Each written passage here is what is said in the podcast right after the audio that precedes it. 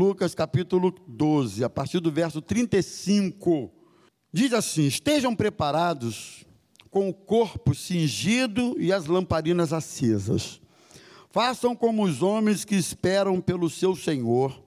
Ao voltar, ele lhes ele dá ao voltar ele das festas de casamento, para que logo abram a porta quando vier e bater. Bem-aventurados aqueles servos a quem o Senhor, quando vier, encontrar vigilantes. Encontrar o quê? Em verdade lhes digo que ele há de cingir-se, dar-lhes lugar, dar-lhes lugar à mesa, e aproximando-se os servirá. Quer ele venha à meia-noite ou de madrugada, bem-aventurados serão eles se os encontrar vigilantes. Porém, considerem isto: se o pai de família soubesse a que hora viria o ladrão, não deixaria que a sua casa fosse arrombada. Estejam também vocês preparados, porque o filho do homem virá à hora em que vocês menos esperam. Então Pedro perguntou: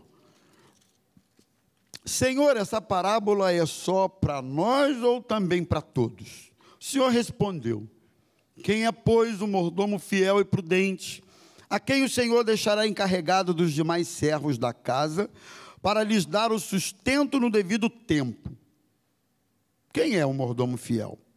Bem-aventurado aquele servo, a quem seu Senhor, quando vier, achar fazendo assim.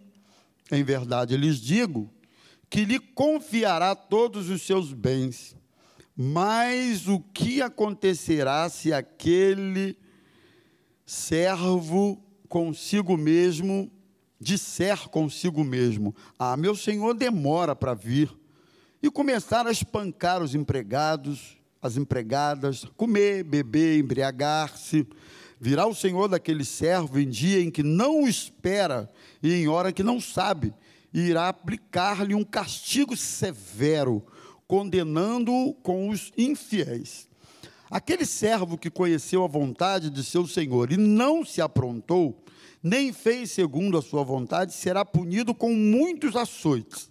Aquele, porém, que não soube a vontade do seu senhor e fez coisas dignas de reprovação, levará poucos açoites mas àquele a quem muito foi dado, muito lhe será exigido. E àquele a quem muito se confia, muito mais lhe pedirão. Eu vim para lançar fogo sobre a terra. E bem que eu gostaria que já vos estivesse aceso. Mas existe um batismo pelo qual tenho de passar. E como me angustio até que o mesmo se cumpra. Vocês pensam que vim trazer, que vim para dar paz à terra? Eu afirmo a vocês que não. Pelo contrário, vim para fazer divisão. Porque daqui em diante estarão cinco divididos numa casa: três contra dois, dois contra três. Estarão divididos: pai contra filho, filho contra pai, mãe contra filha, filha contra mãe, sogra contra nora, nora contra sogra. Até aí normal, né, irmãos? 54. Jesus disse ainda às multidões: quando vocês veem uma nuvem subindo no oeste, logo dizem que vai chover, e assim acontece. Quando notam que sopra um vento sul, dizem vai fazer calor, e assim acontece. Hipócritas, vocês sabem interpretar a aparência da terra e do céu, mas não sabem discernir esta época? E por que não julgam também vocês mesmos o que é justo? Quando você for com o seu adversário ao magistrado, faça o possível para chegar a um acordo com ele enquanto vocês estão a caminho, para não acontecer que ele arraste você ao juiz, o juiz entregue você ao oficial de justiça e o oficial de justiça ponha você na prisão. Digo-lhe que você não sairá dali enquanto não pagar um centavo. Só até aí, meus irmãos. Senhor, fala conosco através da tua palavra e permita que ela nos instrua e que haja em nós disposição de colocar em prática. É o que nós te pedimos em nome de Jesus. Amém e amém. Irmãos, eu vou tentar ser o mais objetivo possível. O texto, tema que eu quero falar com vocês é esse aí: necessidades da vida cristã. Porque existem necessidades que são essenciais na vida cristã. É bom a gente lembrar, e eu tenho falado sempre isso com vocês, que não se pode confundir o sentimento de pertencimento, que é muito, é uma palavra muito no momento, né? O sentimento de pertencimento, que é muito bom. O sentimento de pertencimento por fazer parte de um grupo, de um ministério, o sentimento de pertencimento por ter nascido na igreja, crescido nela, o sentimento de pertencimento por ter amigos na igreja, etc, etc, etc. Isso é muito bom. Mas o que nós não podemos confundir é esse sentimento de pertencimento com vida cristã autêntica que Jesus nos ensinou para termos. São coisas, embora parecidas, mas bem distintas, não é? Então, a vida cristã mesmo verdadeira tem algumas necessidades que são essenciais. E nós precisamos não apenas saber dessas necessidades, como também cumpri-las, atendê-las. Não adianta você saber de um problema. Ter o diagnóstico de um problema é o início de um processo, mas por si só não é tudo, não é verdade? Você tem que ter o diagnóstico, saber onde você quer chegar e, de fato, iniciar um processo em direção ao seu objetivo. Portanto, Quais são essas necessidades? Eu quero falar à luz do texto que nós lemos sobre isso com vocês. A primeira delas é a necessidade de vigilância. Pode soltar para mim? Pode ir mudando aí. Eu estou com um aparelhinho, mas eu prefiro deixar por vocês. Isso, vigilância. Nós precisamos vigiar. A primeira, o primeiro alerta que Jesus dá aqui, ou advertência, advertência através dessa parábola, que é a parábola do servo vigilante, é a necessidade de nós vigiarmos, de estarmos preparados para a vinda do Senhor, que será inesperada, assim como é a chegada de um ladrão. Na verdade, a vigilância é uma necessidade na vida por vários aspectos né? A gente precisa vigiar. E do ponto de vista espiritual, a vigilância é uma necessidade que se impõe imperativa, porque o crente sabe que um dia Jesus vai voltar. E ele usa uma figura para ilustrar, para demonstrar por que, que a gente precisa estar vigilante a todo instante. Porque quem já foi surpreendido aqui por um ladrão? Quem já foi? Levanta a mão. Só isso? Pouca gente? Bom, graças a Deus. Mas. Levantar minhas calças, espera aí. Eu já fui. Tem que me engolir, irmão. Eu já fui assaltado várias vezes. Eu já fui assaltado várias vezes. E um dos elementos que faz com que o ladrão prevaleça sobre a vítima, qual é? Surpresa. É o elemento surpresa. Você, de um modo geral, nunca está esperando o ladrão surgir. Não só em casa eu nunca fui, mas na rua e carro, umas seis vezes, até onde eu contei, várias vezes carros que me roubaram, etc. Irmão, eu já fui assaltado até com o dedo. Eu estava parado num sinal na Praça da Bandeira, no engarrafamento, de repente surgiram aqueles. Ele estava com assim por dentro, bateu no vidro do carro. E é, quando eu olhei, eu dei a carteira, celular e tudo e tal. E quando eu saí com o carro, o cara tirou o dedo assim e saiu na maior onda. Eu nem vou dizer o que passou na minha cabeça, porque vai desconstruir a mensagem, mas deu muita raiva.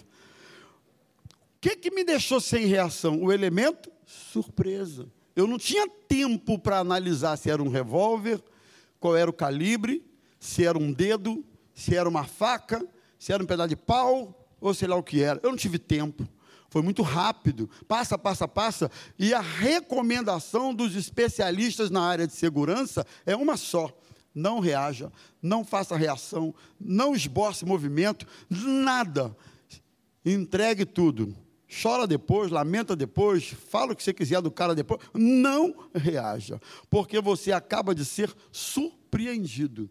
E o elemento surpresa, ele, de um modo geral, tira das pessoas o poder de uma reação, de uma reação eficaz, de uma reação interessante, tira, você foi surpreendido. Então, com essa figura, e algumas medidas, inclusive, para não ser surpreendido ou para tentar o máximo que isso aconteça, as pessoas tomam. Tem gente que anda com carro blindado, né? Hoje em dia, andar com vidro fechado é considerado uma postura de segurança.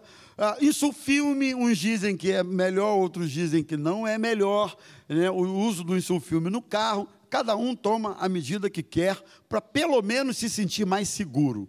Mas sabendo dessa possibilidade, você não anda de bobeira. Você não vai andar de bobeira no meio da rua com o teu celular para cima e para baixo, com o teu iPhone de 5, 6, 7 mil reais, ou com o teu negocinho mesmo de 500 pratas, ninguém quer perder, né? Você não vai você vai andar com ele no bolso, guardado, você vai andar com um bichinho ali, é teu, é barato, mas é teu, e está pago, o que é mais importante. Então você não quer perder. Cada um toma as medidas de precaução que acham mais interessantes. Jesus usa essa figura para dizer para a gente: assim será a vinda do Filho do Homem. Né? E ele usa duas, dois dar duas dicas ou dois exemplos. Primeiro, você deve cingir os seus lombos. Avança aí para mim. Sabe o que é cingir o lombo? Avança aí, por favor. Cingir o lombo é você. Não, fala sério, isso aí é a aula do Dudu. Aí tu quebra, aí tu me quebra. Ô Dudu, estão querendo ressuscitar você aqui, Dudu. Espera aí. Cingir os lombos é você, naquele tempo, quando eles vestiam a túnica, para a túnica não ficar abaixo do joelho, caindo, ou então atrapalhando o soldado de se movimentar, de correr, de guerrear, naquele tempo vestia-se túnica, o que, que eles faziam? Eles cingiam os lombos, eles amarravam uma, um pano, e, e, e essa túnica ficava meio suspensa, Ô, gente.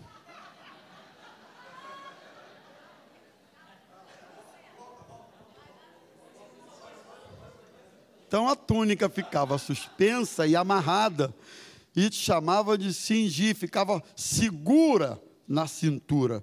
E Jesus fala sobre isso aí, cingir os vossos lombos. Ele fala sobre a candeia na sequência que é um, aquele instrumento ali, todo mundo sabe. É, tem o bojo, tem o pavio que conduzia o combustível até a ponta, mas precisava de um elemento sem o qual não adiantava bojo nem pavio. Qual é o elemento? O combustível, o óleo. Você tinha que ter óleo no bojo. Você tinha que ter o pavio, mas tinha que ter óleo. Sem o óleo, não tem fogo. Não acende a candeia, não ilumina. Então a candeia naquele tempo, todo mundo sabe, não tinha luz elétrica, era o que eles usavam para iluminar, tirar a escuridão. Jesus usa essa figura da necessidade de cingir os vossos lombos, preparação da palavra, candeia representa a presença do Espírito Santo. É o Espírito Santo que dá vida ao crente para que ele se mantenha vivo até aquele grande dia crente sem o Espírito Santo é um indivíduo morto. Essa é que é a verdade. Como eu falei há pouco, não sabe que está morto, só falta enterrar. Mas nós precisamos do Espírito Santo. Individualmente, eu preciso do Espírito Santo. Coletivamente, esta igreja precisa do Espírito Santo. Ministerialmente, nós líderes precisamos do Espírito Santo. Aliás, digo, dependemos do Espírito Santo. Sem o Espírito Santo, isso aqui é uma reunião linda, organizada, bonitinha, de gente cheirosa, bacaninha, mas não passa disso. Com o Espírito Santo tem cura, tem bênção, tem graça, tem alegria, tem adoração, tem celebração, tem consolo, tem tudo isso, porque é o Espírito Santo que dá esse dinamismo no meio de uma reunião como essa, e é o Espírito Santo que dá o dinamismo na nossa vida para a gente não morrer. Amém, irmãos? Então, essa é a primeira necessidade da vida cristã: vigilância. Você precisa estar vigilante, você precisa estar atento. Né? Eu estava ouvindo a história do, a história do, do Pelé, né? e quando Pelé serviu o, as Forças Armadas lá, e tinha, é, já era conhecido naquele tempo, começou bem jovenzinho, mas ele serviu. E ele contou que quando ele estava de serviço, de vigilância lá, de serviço, as pessoas passavam por ele e queriam um autógrafo. Queriam um autógrafo, um bajulava ele, bajulavam ele e tal, e dá um autógrafo, e passava um, passava outro, e ele contava da aflição dele, porque aquele momento não era o momento dele dar autógrafo, não era o momento, ele não era o Pelé, ele era um soldado em posição de vigilância, de alerta, torre de vigia, sabe? Então, a vigilância pressupõe um estado permanente, contínuo de atenção. Porque as perdas da vida se dão por esse mesmo fator que eu citei há pouco, distração. Tem muita gente que perde, não é porque Deus quis, ou até porque o diabo está furioso, mas é porque foi desatento. Então nós precisamos estar vigilantes. Segundo lugar, fidelidade. Outra necessidade da vida cristã é a fidelidade. Versos de 41 a 48. Eu não vou reler por causa do tempo. Mas Jesus diz uma palavra séria aqui, irmãos, e ele usa a figura de um de um senhor que que chama o mordomo e diz para o mordomo, ó, cuida aí dos meus conservos, né? E, e, e se ausenta. E ao invés de cuidar dos conservos, esses, esse mordomo maltrata, bate, espanca, e, e, bebe, e come, e se arregala, porque ele pensa assim: ah, o senhor vai demorar, e vai demorar muito. E de repente o senhor dele chega e encontra os servos maltratados, espancados, e encontra os servos e aquela bagunça, e bêbado, e, e etc e tal. E, e aí ele chama aquele homem à, à prestação de contas. E ele usa uma figura dizendo assim: aquele que não conhecia a vontade do seu senhor será cobrado. Também vai ter. Mas aquele que conhecia a vontade do seu senhor e não fez, quem não conhecia e não fez, vai ser cobrado. Não. Quem conhecia e quem não conhecia e não fez vai ser cobrado. E quem conhecia e não fez vai ser cobrado mais ainda. Eu parei para ficar pensando nisso aqui, versículo versículo 47 48, dá uma espiadinha, aquele servo que conheceu a vontade do seu Senhor e não se aprontou, nem fez segundo a sua vontade, será punido com muitos açoites. Aquele que não soube a vontade do seu Senhor e fez coisas dignas de reprovação, quer dizer, ele não, ele não sabia e fez coisas reprováveis, será cobrado ou levará poucos açoites. Sabe o que, que dá para entender aqui? Haverá nível de cobrança e nível de juízo diferenciado. Ah, irmão, não tenha dúvida.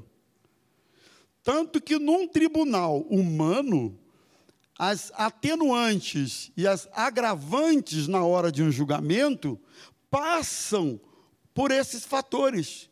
Até quando a pessoa tinha consciência do erro que fez? Isso pode ser um agravante ou um atenuante. Até que ponto ela premeditou o que fez? Pode ser um atenuante ou um agravante. Até que ponto a vítima lesada tinha condições de defesa, de reação diante do que sofreu? Pode ser um agravante ou um atenuante. Há níveis diferentes de cobrança e de juízo. Quando chegarmos diante de Deus, o princípio utilizado será esse aí. E aí eu fiquei pensando, e eu quero dividir com vocês isso aqui. O que é que você tem feito com a família que Deus te deu? O que é que você tem feito com a esposa que Deus te deu? Que você conheceu jovenzinha, tirou da casa dela e casou com ela, fez uma família com ela.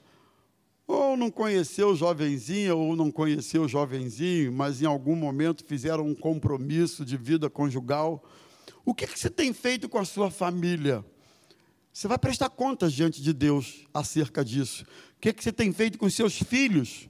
O que, que você tem feito com as finanças que Deus te deu? Você tem sido fiel a Deus? O que, que você tem feito com os liderados que Ele colocou sobre a sua liderança? Você tem tratado os seus empregados com equilíbrio, com justiça? Com retidão, com misericórdia. O que, é que você tem feito? Vamos ser cobrados. Já parou para pensar quantas coisas Deus tem colocado nas, nas suas mãos, na sua vida, e você mal se dá conta disso? Não pensa que Deus só coloca nas mãos microfone, não. Deus coloca muitas coisas na sua vida. Um dia, irmãos, nós vamos prestar contas, porque nós não passamos de mordomos daquilo que Ele tem nos dado. Nós somos mordomos. O que, é que você tem feito? Olha aqui para mim. O que, é que você tem feito com todas as verdades que você tem tido acesso, que você tem sido lucidez, que você tem sido informado? Que você tem tido consciência acerca delas. O que é que você tem feito com as verdades que você tem tomado conhecimento? De alguma forma nós prestaremos contas diante do Senhor de tudo isso. Não é? Por isso, o segundo ponto, fidelidade.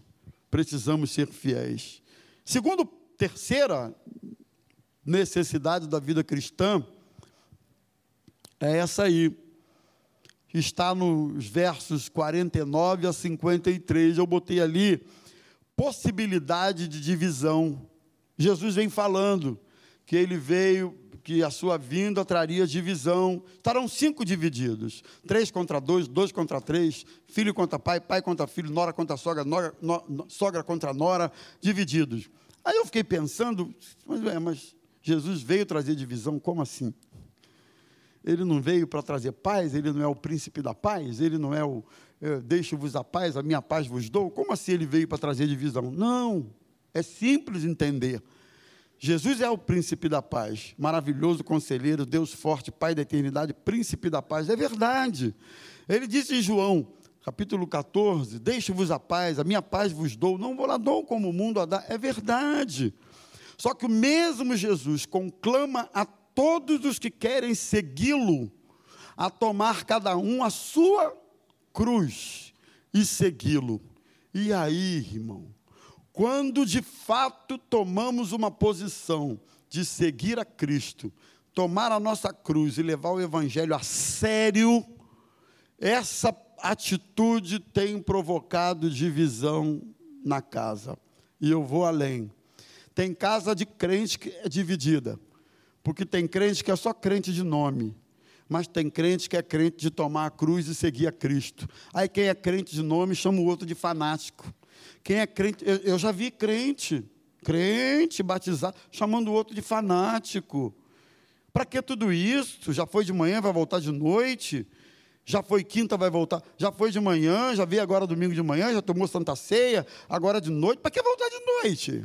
Nada. Vamos ver o domingão do Hulk, que é mais tranquilo. Ficar em casa, conforto total. Vim para a igreja para quê?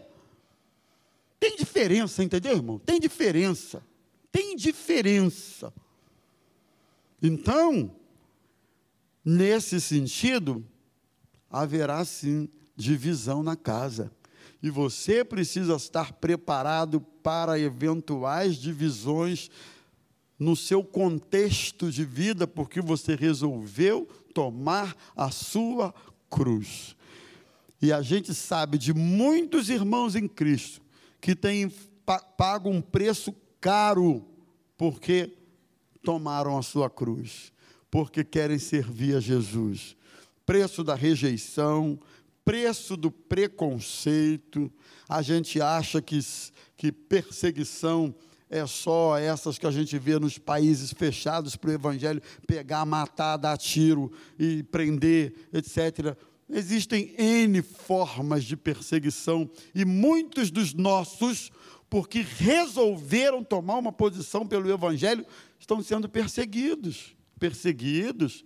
Dizer que uma moça é virgem hoje numa sociedade, vai dizer para mim, não é hoje, já desde o meu tempo de garoto, uma menina dizer que é virgem, meu Deus, é quase que ser, é quase que ser ridicularizada. Um rapaz dizer que é virgem, chegar na sua juventude, se casar virgem, é, é motivo de ser ridicularizado. Então existem muitas formas de perseguição, formas veladas, enrustidas, capciosas, mas quando você vai fazer a leitura e a tradução da dinâmica da coisa, você vai identificar, é uma perseguição. E tem muita gente sendo perseguida, porque resolveram tomar a cruz e seguir a Cristo de verdade. Então eu espero que aqui hoje de manhã haja em nós não só a disposição de tomar a cruz, mas de ter a consciência da possibilidade de divisão. Onde estamos só porque resolvemos servir a Jesus. Estamos juntos até aqui, irmãos? Vamos em frente. Discernimento, capítulo 12, versos 54 a 56 Jesus vai falando para eles, falando lá para as multidões, né? Quando vocês veem uma nuvem subindo no oeste, vocês logo sabem, vocês logo identificam. Nuvem vindo do oeste, do mar Mediterrâneo, era sinal de chuva. Nuvem vindo do sul ou do deserto, era sinal de tempo quente. E Jesus usa essa figura para dizer para eles assim: caramba, vocês são inteligentes para discernir os fenômenos da natureza, dependendo da nuvem, do vento, etc. Você sabe que vem chuva, de onde vem, você sabe que é tempo quente, mas são hipócritas porque vocês não sabem o que está, não discernem o que está acontecendo neste tempo. Eles sabiam discernir esses fenômenos, mas não discerniam o próprio reino de Deus que estava diante deles, o próprio Cristo que estava diante deles. Que coisa! A capacidade de discernir as coisas óbvias do tempo e da natureza, mas uma incapacidade enorme de discernir as coisas espirituais. É assim que nós caminhamos. Tem gente que tem uma inteligência gigantesca para algumas coisas, mas não tem um mínimo de capacidade de discernir as coisas espirituais. É cego, é tonto, é tolo, é... só discerne as coisas naturais dessa vida. Sabe, irmãos? Sempre falo aqui: o mundo espiritual é real, é existe, é real, existe e é dinâmico, e nós precisamos discernir o que acontece. Por isso a Bíblia diz: a nossa luta não é contra a carne, não é contra a sangue, mas é contra principados e potestades que atuam nessa atmosfera, nesse mundo espiritual que o Senhor abra os nossos olhos para nós discernirmos a dinâmica do mundo espiritual e sejamos atentos, vigilantes e tenhamos esse discernimento. Essa é uma das minhas orações. Jesus me dá discernimento. Há quem diga que, em última análise, blasfema é tudo aquilo que você atribui a Deus que vem do diabo, não é de Deus. E tudo aquilo que você atribui ao diabo que vem de Deus, não vem do diabo. Quando você inverte as fontes daquilo que chega para você, você está blasfemando contra Deus. E por que muitas vezes a gente não tem essa capacidade de definir? Porque a gente não tem discernimento. Senhor, abra minha mente, abra o meu espírito abra o meu entendimento para que eu possa discernir, não só as coisas naturais. O vento vem de lá, o vento vem de cá. Tem aí um navegador no nosso meio, pelo menos um, que sabe muito bem da temperatura do vento.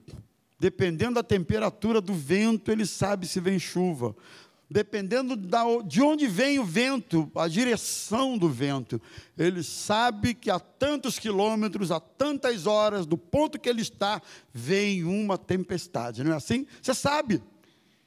Existem não só a própria natureza, mas hoje instrumentos que permitem você, pois isso é importante, mas mais importante é discernir as coisas espirituais. Amém? E nós precisamos ter esse discernimento. E por último, meus irmãos, diligência. Avança aí para mim. Jesus mostra, versos 57 e 58, a necessidade de nos prepararmos para comparecer diante do tribunal de Deus. Nós não podemos comparecer diante do tribunal de Deus se não estivermos em paz com Ele. E aí Jesus usa uma figura que ele quer dizer o seguinte: quem é o indivíduo?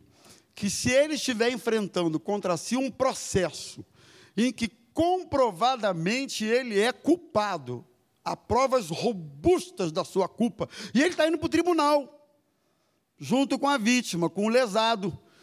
E ele diz assim: bem fará, estou traduzindo aqui para não ter que ler, o indivíduo culpado que está indo para comparecer diante do juiz, bem fará esse indivíduo, se ele puder encontrar com a parte lesada, negociar com a parte lesada, tentar entrar em paz com a parte lesada e comparecer diante do juiz com um acordo feito. Não é? Sempre que partes envolvidas num interesse comparecem diante de um juiz, qual é a pergunta que o juiz faz? Tem acordo? Tem acordo? Tem. Ah, não, seu juiz, entramos num acordo aqui, fica mais fácil para todo mundo. Tem acordo? Não tem. Aí vai para o pau, desculpa a expressão, vai para o pau. Ou vai para outra instância, ou vai, porque não tem acordo. Qual é a tradução do que Jesus está falando aqui? Quem é a parte culpada dessa história? Nós. Quem é o juiz? Deus. Quem é o mediador entre o culpado e o juiz? Jesus Cristo. Sabe o que você precisa fazer? Para estar em paz com Deus? Você está abrigado em Jesus Cristo, que é o nosso advogado. No dia que comparecermos diante do seu tribunal, nós temos um advogado que é Jesus Cristo. E nós estaremos em paz com Deus. Que nesta manhã estejamos em paz com Deus, reconciliados com Deus, por intermédio de Jesus Cristo. E eu quero finalizar a minha fala dizendo não sei quem você é, que na sua totalidade está vindo hoje, se está vindo sempre, como é que está a tua vida desse portão para fora, mas eu só queria terminar dizendo como você está diante de Deus, como nós estamos diante de Deus. Essas são as necessidades da vida cristã. Essas necessidades são essenciais na vida cristã, por isso precisamos estar sempre atentos. Nosso adversário é astuto e a natureza humana é frágil.